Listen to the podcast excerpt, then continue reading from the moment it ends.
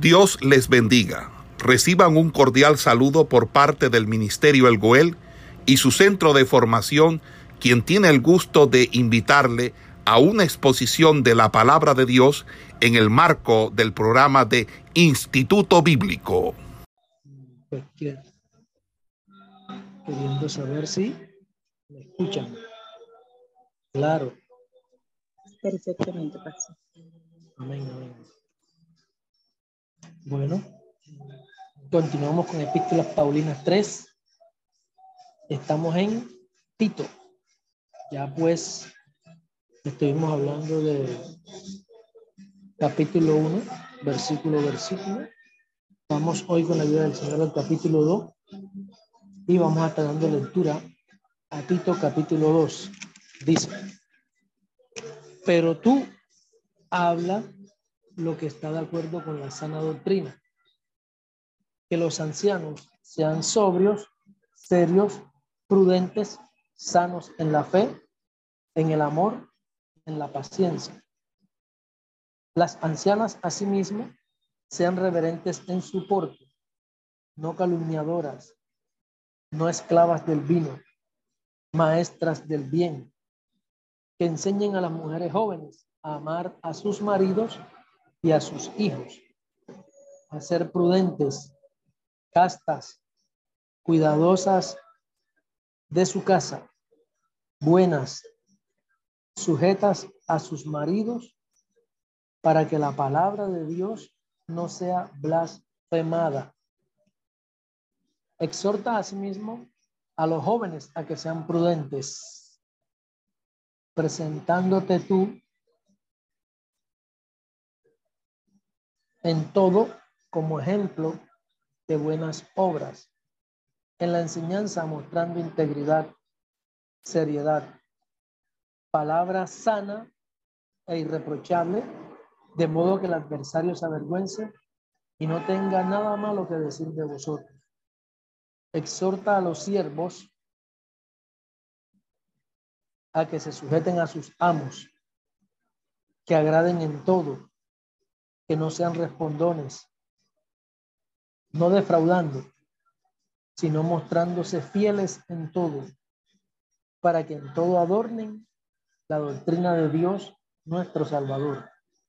Porque la gracia de Dios se ha manifestado para salvación a todos los hombres, enseñándonos que renunciando a la impiedad y a los deseos mundanos, vivamos en este siglo sobria, justa y piadosamente, aguardando la esperanza bienaventurada y la manifestación gloriosa de nuestro gran Dios y Salvador Jesucristo, quien se dio a sí mismo por nosotros para redimirnos de toda iniquidad y purificar para sí un pueblo propio, celoso de buenas obras. Esto habla y exhorta y reprende con toda autoridad. Nadie te menosprecia. Pues Tito capítulo 2, eh, como hemos leído, consta de 15 versículos y que en estos versículos vemos pues que Pablo le da instrucciones a Tito para lo que podríamos llamar varios grupos sociales. Ahí vemos que le habla a los ancianos, a las ancianas, a los jóvenes y a los siervos o esclavos. Mm, dice en el versículo 1, pero tú, habla lo que está de acuerdo con la sana doctrina. Ese pero tú viene en cierta forma en contraste con los falsos maestros, porque él termina en el capítulo 1, en el versículo 16, donde dice que ellos profesan conocer a Dios, pero con sus hechos lo niegan, siendo abominables, rebeldes, reprobados en cuanto a toda buena obra. Entonces el 2 dice, pero tú, ciertamente haciéndole o diciéndole algo en contraste a los falsos maestros. Y él le sigue hablando a Tito pues de lo que es apropiado o acorde a la sana doctrina. O lo que podríamos decir la sana enseñanza. Pablo dice que enseñemos no lo que nos guste, ni lo que le guste a la gente, ni lo que produce reacciones pasajeras, sino que enseñemos realmente la doctrina del Señor que produce salud espiritual, que se levanten realmente cristianos sanos, como dice allí en el versículo 2, sanos en la fe. Entonces, en el versículo 1 le dice a él, le sugiere, le ordena, le manda a que él hablara lo que realmente tiene que hablar y que lo que tiene que hablar esté acorde a la sana enseñanza o a las sanas palabras de nuestro Señor Jesucristo. En el versículo 2 ya vemos que él le da instrucciones para lo que son los ancianos, que dice, asimismo sean reverentes en su porte, sean sobrios, perdón, que los ancianos sean sobrios, serios, prudentes, sanos en la fe, en el amor, en la paciencia. Aquí se refiere a los ancianos en cuanto a su edad y no a los oficiales de la iglesia, así como los otros grupos que siguen. Y dice que los ancianos tienen que ser sobrios,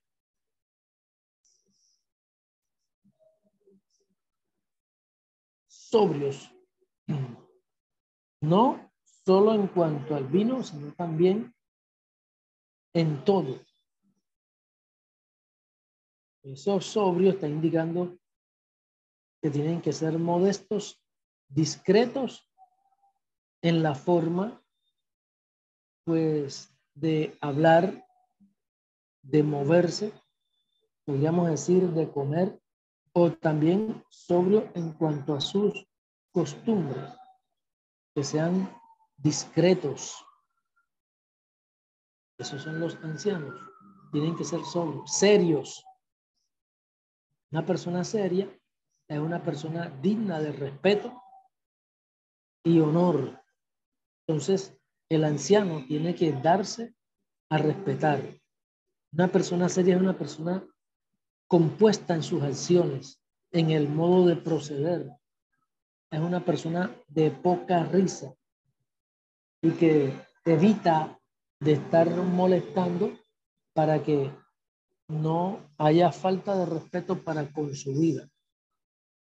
Por eso dice sobrios, serios, además le dice prudente. Así como vemos también que él le dijo a Timoteo, en 1 Timoteo capítulo 3,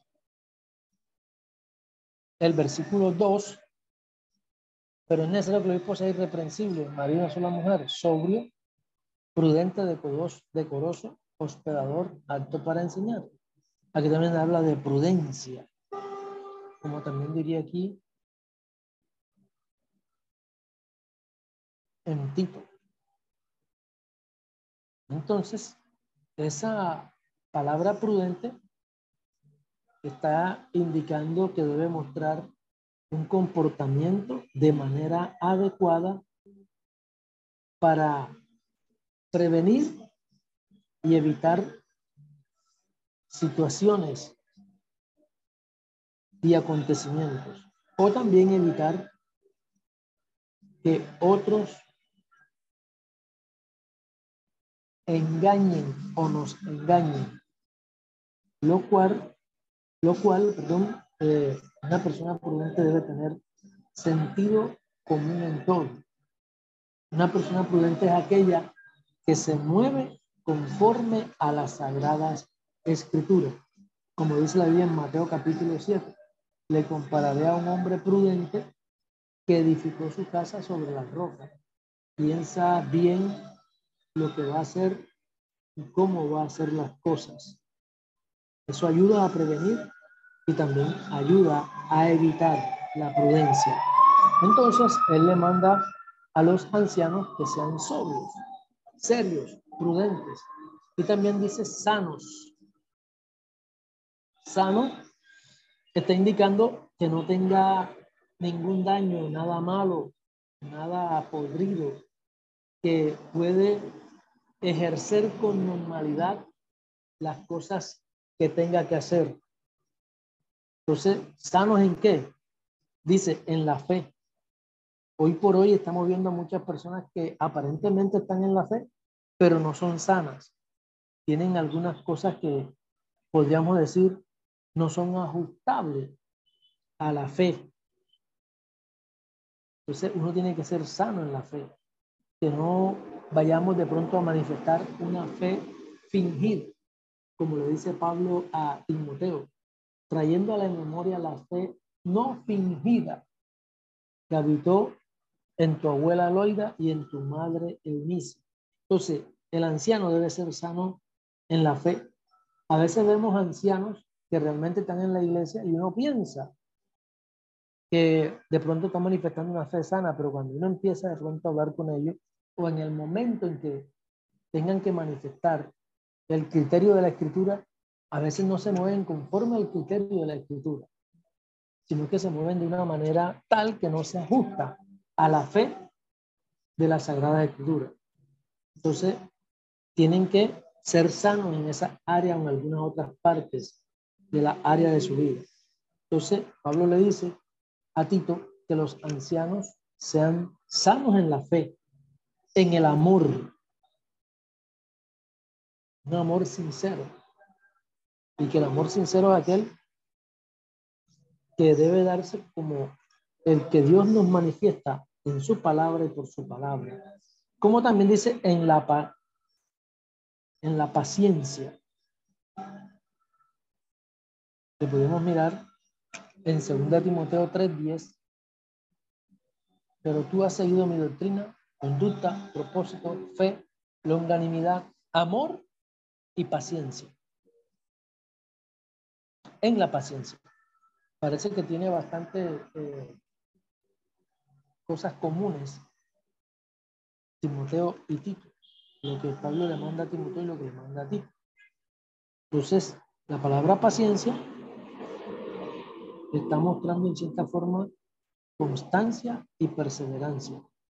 Esta palabra griega viene siendo upomone y significa paciencia, capacidad de aguantar o soportar las dificultades. Entonces también tiene que ser sano en la paciencia. Una persona con capacidad para poder soportar y aguantar las cosas o las aflicciones, podríamos decir, o tribulaciones o persecuciones que muchas veces hemos de soportar por causa de la palabra. Entonces, este es el mensaje de Pablo a Tito para los ancianos.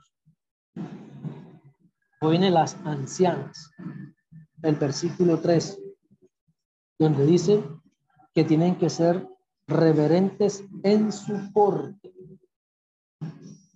o lo que podríamos llamar ese porte allí que está indicando conducta, reverentes en su porte o conducta.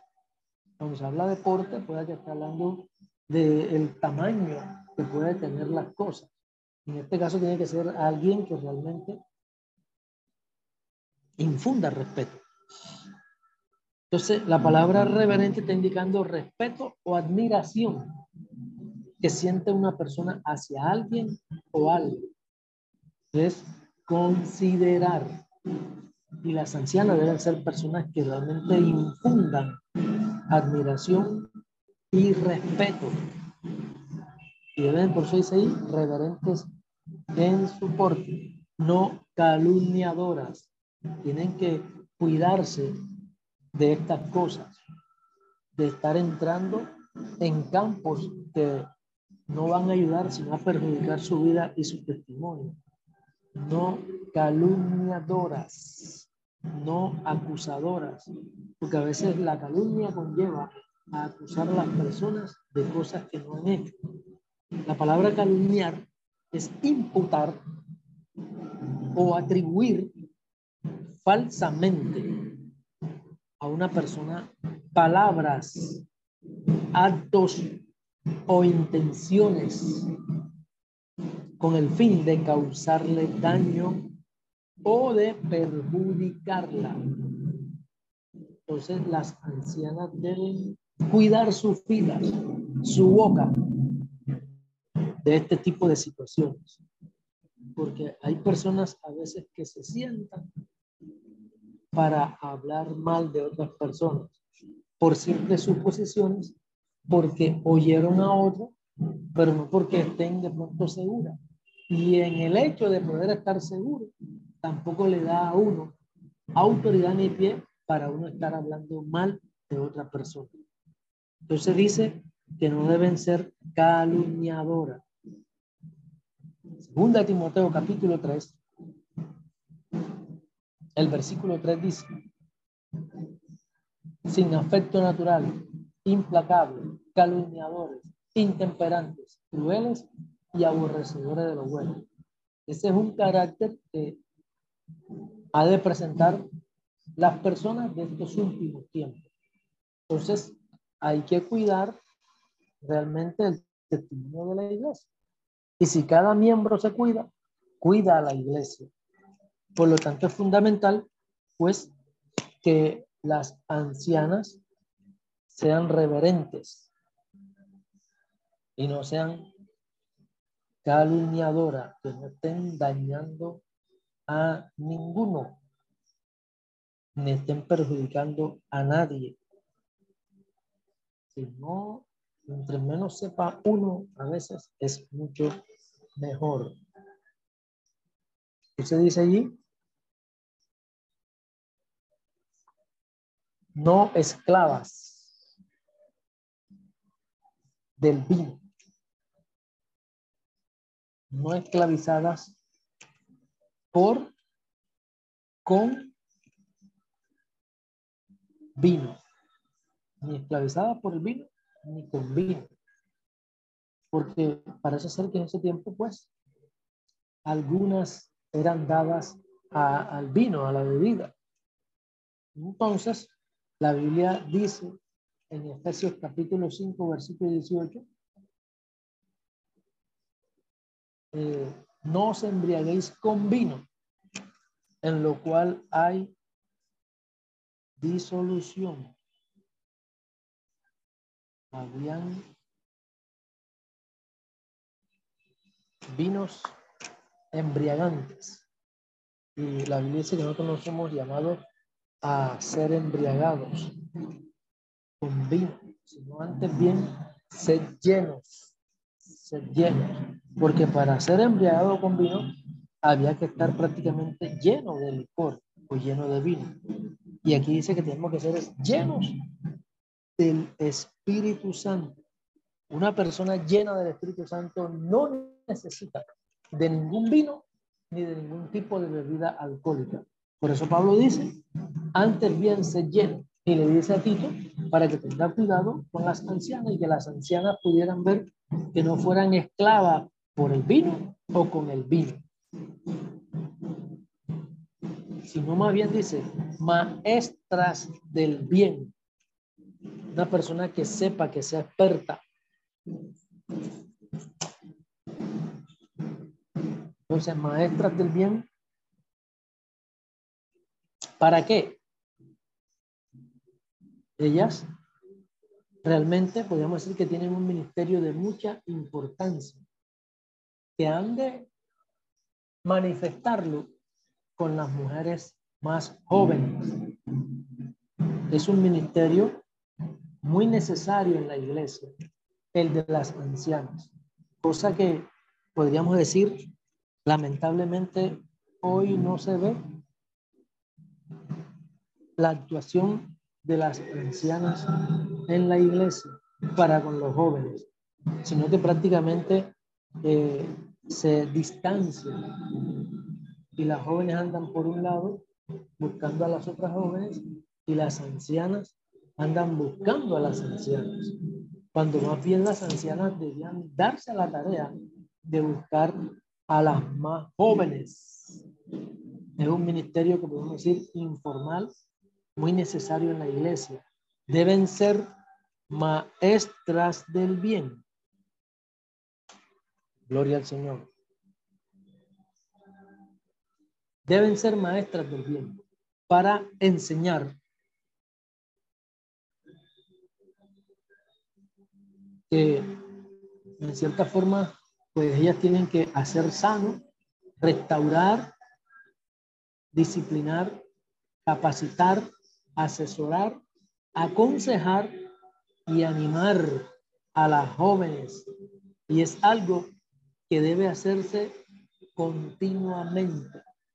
Por eso dice que enseñe a las mujeres jóvenes, a las mujeres jóvenes, una labor que ya se les otorga a las ancianas, una labor que ellas deben de cumplir. Y en esta forma también se ayuda al ministerio de la iglesia, al ministerio pastoral. Entonces, Pablo menciona aquí, estamos en el versículo, podríamos decir, 3, el versículo 4, que enseña a las mujeres jóvenes. Entonces, el 4 se entrelaza con el 5, que enseña a las mujeres jóvenes y muestra qué es lo que le va a enseñar. Entonces aquí vemos que Pablo hace mención de algunas cosas, podríamos decir de siete cosas que deben enseñar las ancianas. Y cada cualidad de estas que Pablo menciona merece enseñanza amplia, por lo cual las mujeres jóvenes deben de saber. ¿Qué deben de saber las mujeres jóvenes? ¿Y qué se les debe enseñar? Dice allí, amar a sus esposos. Ese es uno. Amar a sus esposos. Y la Biblia muestra y tiene bastante texto y argumento para poder enseñar sobre el amor hacia los esposos. También amar a sus hijos. Es algo que se le debe enseñar. ¿Y por qué se le debe enseñar a los jóvenes esto? Porque a veces, del joven por joven, eh, hay muchas cosas que necesita y debe saber. Y más en la responsabilidad que tiene ante Dios por este llamado. A sus hijos. También dice, a ser prudentes. Ya mirábamos pues lo que era la prudencia, ¿verdad?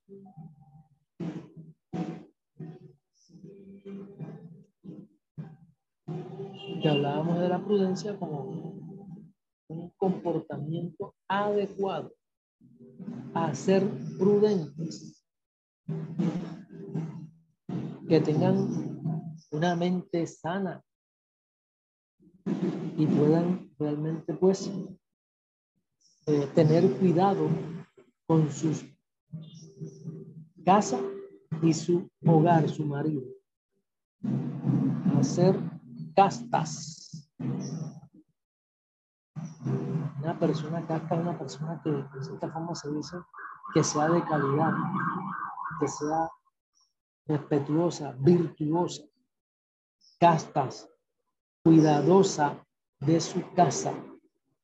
Se quiere que sea una mujer hogareña, que ciertamente pueda mirar la responsabilidad que tiene una vez que se casa porque a veces se casan y quieren tener el mismo libertinaje como cuando estaban libres y ya no se puede.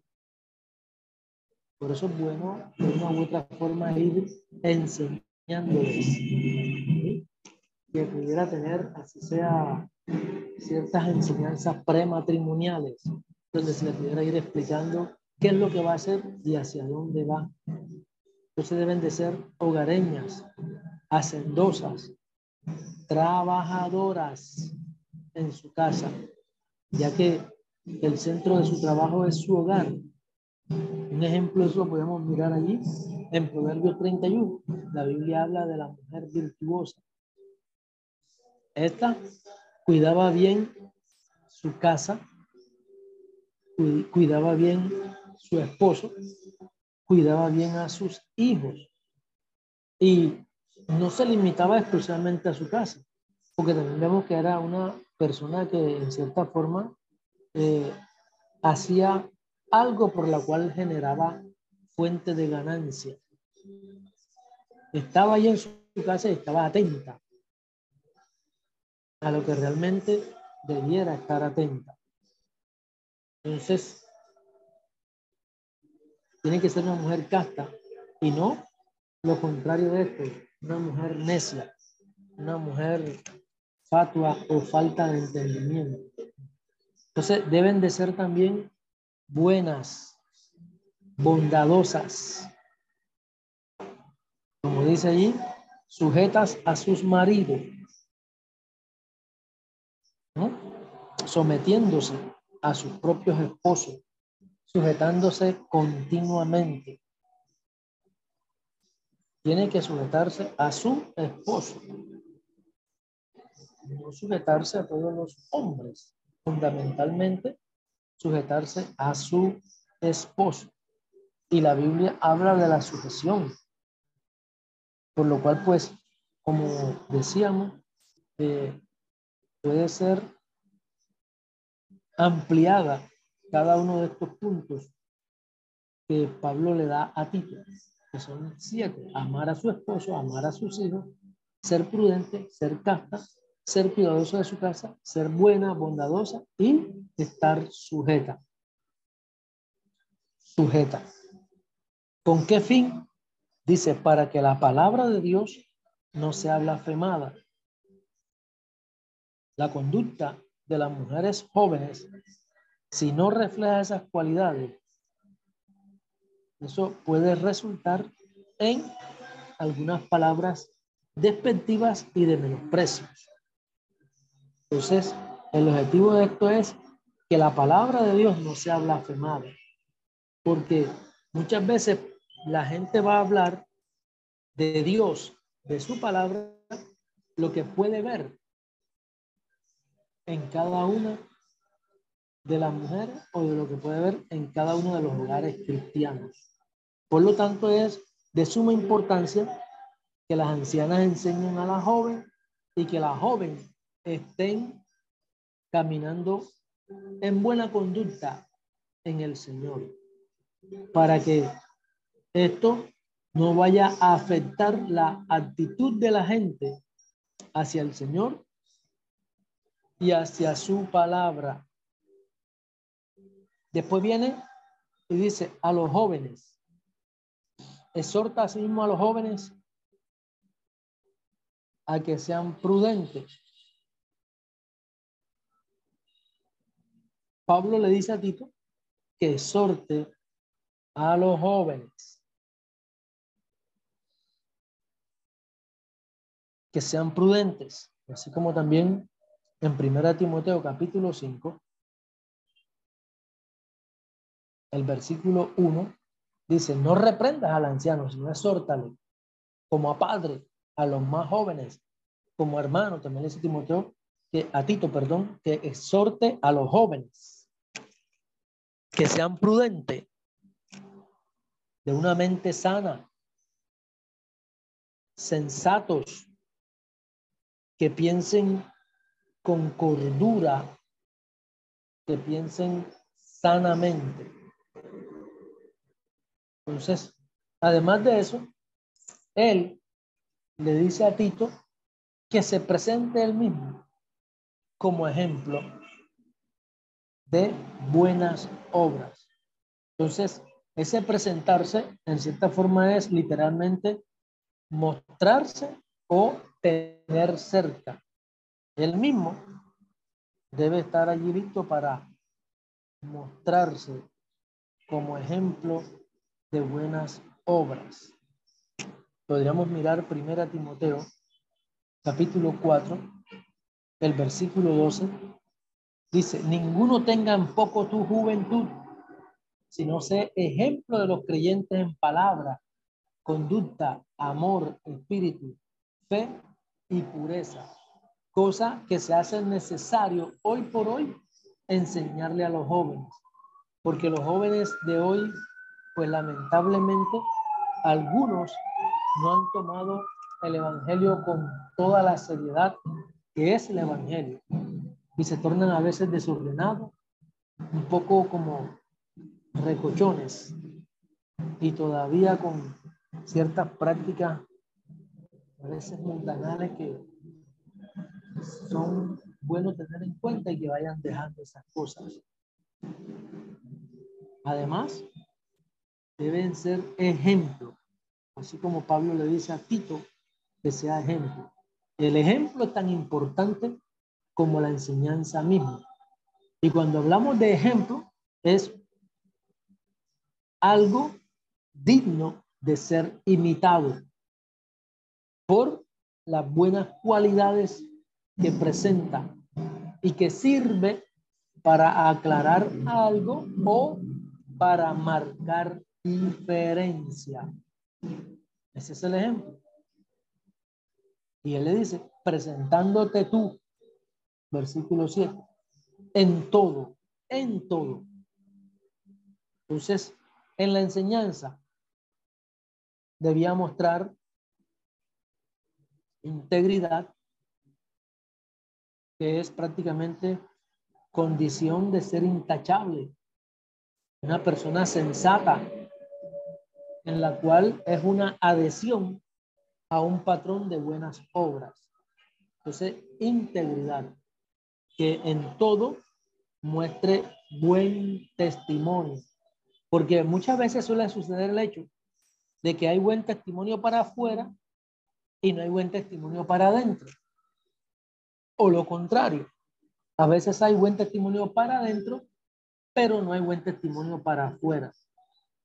A veces los jóvenes son eh, íntegro en su casa con su familia, pero en la calle ninguno de sus amigos o amistades dicen lo mismo, sino todo lo contrario. Entonces, la integridad abarca todo, en todas las áreas de la vida. Entonces, dice, mostrando en la enseñanza integridad que sea una palabra sana e irreprochable, de modo que el adversario se avergüence y no tenga nada malo que decir del que enseña. También dice seriedad. Que la seriedad es una persona digna de, de seria. De tal forma que sea una persona serio. Dice, palabra sana. Versículo 8. Palabra sana. Hechos capítulo 4. Vamos a Hechos capítulo 4. Que tiene su Biblia ahí, puede buscar en Hechos capítulo 4. Versículo 10. Dice,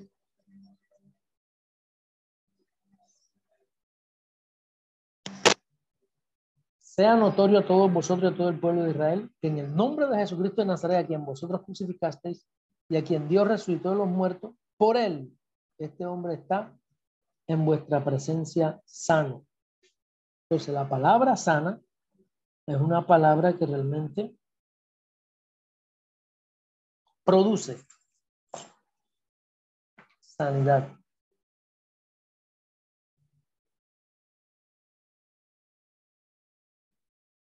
Que vuelve las cosas a una normalidad buena. Esa palabra sana e irreprochable. Ese irreprochable, pues es fundamental que para que no sea irreprochable la palabra, haya buen testimonio. Que lo que se predica vaya acorde a la persona que predica o del que enseña. que nadie tenga que señalarlo, o que no tenga que decir, tú que dices eso y tú haces lo mismo, ¿no? El propósito de este ejemplo y esta enseñanza es que el adversario se avergüence.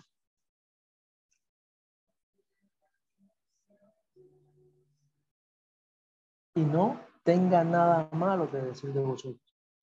Ese adversario, pues sí, podríamos mirarlo desde el punto de vista que puede ser el diablo o una persona influenciada por el diablo para querer señalar o contradecir o contrarrestar a la persona que está enseñando. Y la idea es que el adversario se avergüence, que no tenga nada malo que decir de nosotros. Así como podríamos mirar un ejemplo en Daniel. Estos sátrapas buscaron por tantas y tantas formas y maneras de querer acusar a Daniel por algo o en algo, porque Daniel, podríamos decir que trabajaba en la misma mesa del rey. Mas no obstante, no encontraron nada por la cual tendrían que señalar a Daniel. Y posiblemente ellos pudieron hasta haberlo inducido a algo, pero siempre encontraban en el hombre de Dios una respuesta clara y contundente. Por lo cual, como no encontraron nada, ellos dijeron y se dispusieron entre todos, a menos que no hagamos algo que vaya contra su fe o su creencia. Y fue cuando se implementaron el hecho de querer de que nadie pudiera orar o clamar a Dios durante un tiempo determinado, sino solamente al rey o que el rey lo aprobara. Ese ser, en cierta forma, una persona irreprochable. Nadie tenga que señalar ni nadie tenga que decir. Eso avergüenza a los adversarios de la fe. Entonces, no encontraron nada que acusarle a Daniel. Entonces, así también está Pablo diciendo a Tito con relación a los jóvenes. Los jóvenes de hoy a veces se tornan, como les digo, bastante desordenados. Quieren estar en todas partes y en todos lados. Y todas las cosas son lícitas, pero no todas edifican. Hay cosas que no son edificantes a nosotros los creyentes aunque uno pueda tener posiblemente la libertad para poderlo hacer, a veces no es conveniente hacer ciertas cosas. Pero para el joven de hoy, nada es malo. Y a veces en esas cosas hasta encuentran libertad para pecar. Entonces, debemos realmente de tener cuidado. Eso dice palabra sana e irreprochable, de modo que el adversario se avergüence y no tenga nada malo que decir de vosotros. Exhorta a los siervos, ahora vienen los siervos o los esclavos, el versículo 9 y 10. Dice que se sujeten.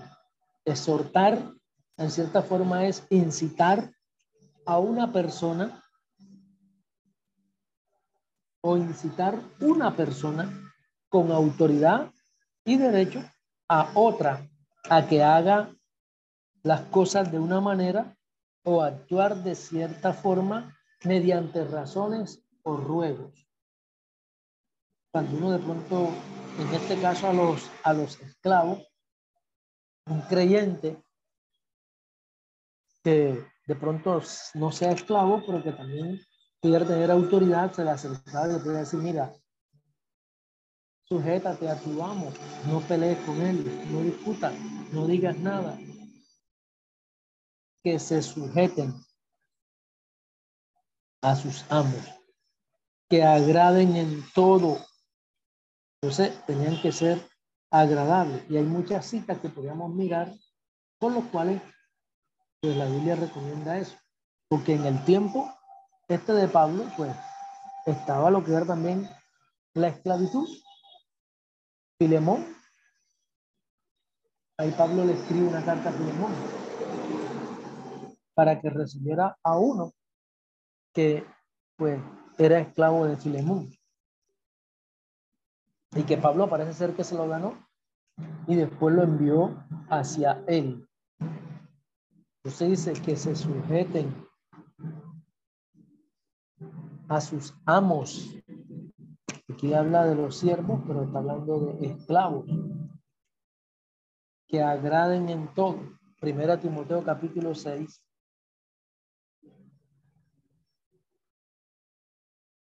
Primera Timoteo capítulo 6. El versículo 1 dice, todos los que están bajo el yugo de esclavitud tengan a sus amos por dignos de todo honor, para que no sea blasfemado el nombre de Dios y la doctrina. Porque a veces, pues, el enemigo y la gente se quiere valer de cualquier cosa para entonces venir a hablar en contra de la Sagrada Escritura o en contra de la fe que profesamos nosotros los creyentes. Y nosotros debemos ser personas inteligentes, sabias, para no dar al adversario ninguna ocasión de hablar mal, de hablar mal, ni mucho menos. Entonces, vemos aquí que se le está dando a Tito el encomio, la recomendación con relación a los esclavos, que se sujeten y que agraden en todo, que no sean respondones, que sean realmente complacientes, agradables en todo, no contradiciendo, no oponiéndose, no dando ninguna contra. Como también dice, no defraudando, sino, sino mostrándose fieles en todo. No defraudando, no poner aparte para uno mismo, de tomar cosas del amo para sí mismo sin permiso, que sea un robo, no, no defraudando, sino todo lo contrario, que puedan ser personas que inspiren confianzas, no dando ningún tipo de contra. Dice, mostrándose fieles en todo mostrándose fieles en todo para que todos adornen. Entonces, ¿qué van a adornar? La enseñanza de nuestro Salvador. Esta palabra adornar, pues en cierta forma se usa eh, muchas veces en el engaste de una joya, que se toman las cosas en bruto y no tienen ningún tipo de belleza o hermosura ni atracción. Pero entonces después, en medio del engaste de su proceso, de su trabajo, de una joya, eh, quedan tan llamativa y tan hermosa que cualquiera al pasar con una simple mirada se siente atraído y seducido. Porque el engaste de la joya se hace para rezar las cualidades hermosas de esa joya, de esa prenda. Entonces, eh, la palabra adornar es embellecer o dar un aspecto mucho más agradable a una cosa o a una persona, de tal forma que se vea más hermosa y más bonita. Por eso la Biblia dice que el Señor a nosotros nos hermoseó con su Espíritu Santo. Nos dio una gracia única, que eso es lo que a veces el enemigo persigue del creyente. Entonces, dice para que en todo adornen la doctrina o la enseñanza de Dios nuestro Salvador. Entonces, continuando, dice, para que la palabra de Dios no sea blasfemada y para que todo pues se pueda adornar la doctrina de Dios. Nosotros somos llamados a adornar esa doctrina, que la gente se sienta atraída, que se sienta seducida cuando ven el comportamiento, la conducta del creyente. Entonces, ¿por qué? Porque dice Hebreo, teniendo en derredor una tan grande nube de testigos, a nosotros nos están mirando constantemente. Aparentemente pareciera que no pasara nada. ¿Por qué? Porque usted se está esforzando por hacer las cosas bien. Usted quiere ver que lo están mirando. Haga algo fuera de la escritura, fuera de lo ético, fuera de lo moral, fuera de la buena conducta y usted se dará cuenta cuántas personas tienen la mirada puesta sobre usted. Los del mundo nos están mirando. El testimonio de nuestra vida afecta la opinión de la gente acerca del Evangelio. Entonces somos llamados a adornar. Entonces vemos aquí en el versículo 11 que Pablo escribe un párrafo acerca de la gracia. Párrafo acerca de la gracia. Gloria al Señor. Entonces, es muy fundamental que nosotros no defraudemos, que nosotros nos mostremos fieles en todo y que una palabrita muy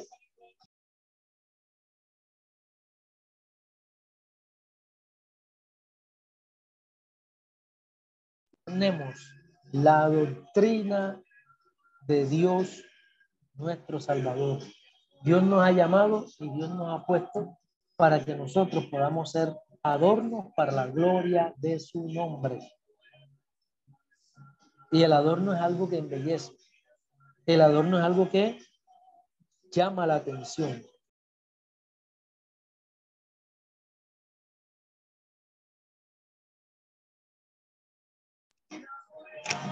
Gloria al Señor. Es algo que embellece para que las cosas se vean mucho más hermosas y mucho más bonitas.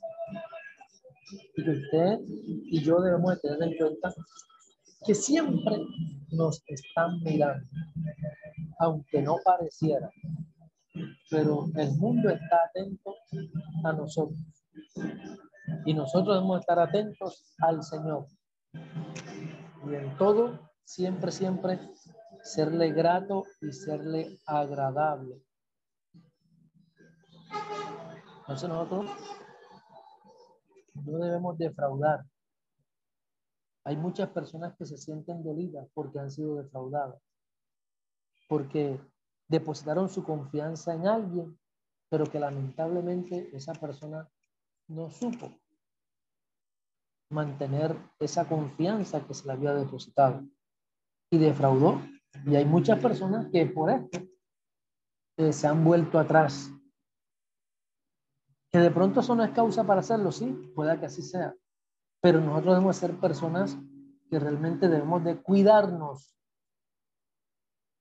Porque si nos cuidamos, cuidamos la doctrina de nuestro Dios y de nuestro Salvador. Bendito sea su nombre. Gloria al Señor. Entonces, por eso él le dice que en todo, en todo, porque a veces solamente hacemos las cosas en parte, pero tiene que ser en todo. Hay que adornar la doctrina. Y que la doctrina de Dios se habla de adorno o de que uno adorne porque es algo hermoso, es algo bello, algo que de una u otra forma trata de llevar al hombre de Dios perfecto y que sea enteramente preparado para toda buena obra, como dice la Biblia en 2 Timoteo 3, 16 y 17, a fin de que el hombre de Dios sea perfecto, enteramente preparado para toda buena obra. Gloria al Señor. Bueno, vamos a dejarlo hasta aquí, hasta el versículo 10. Después Esperamos que este estudio haya sido de bendición para su vida y ministerio. A Dios sea la gloria. Este es el Ministerio El Goel, vidas transformadas para cumplir el propósito de Dios.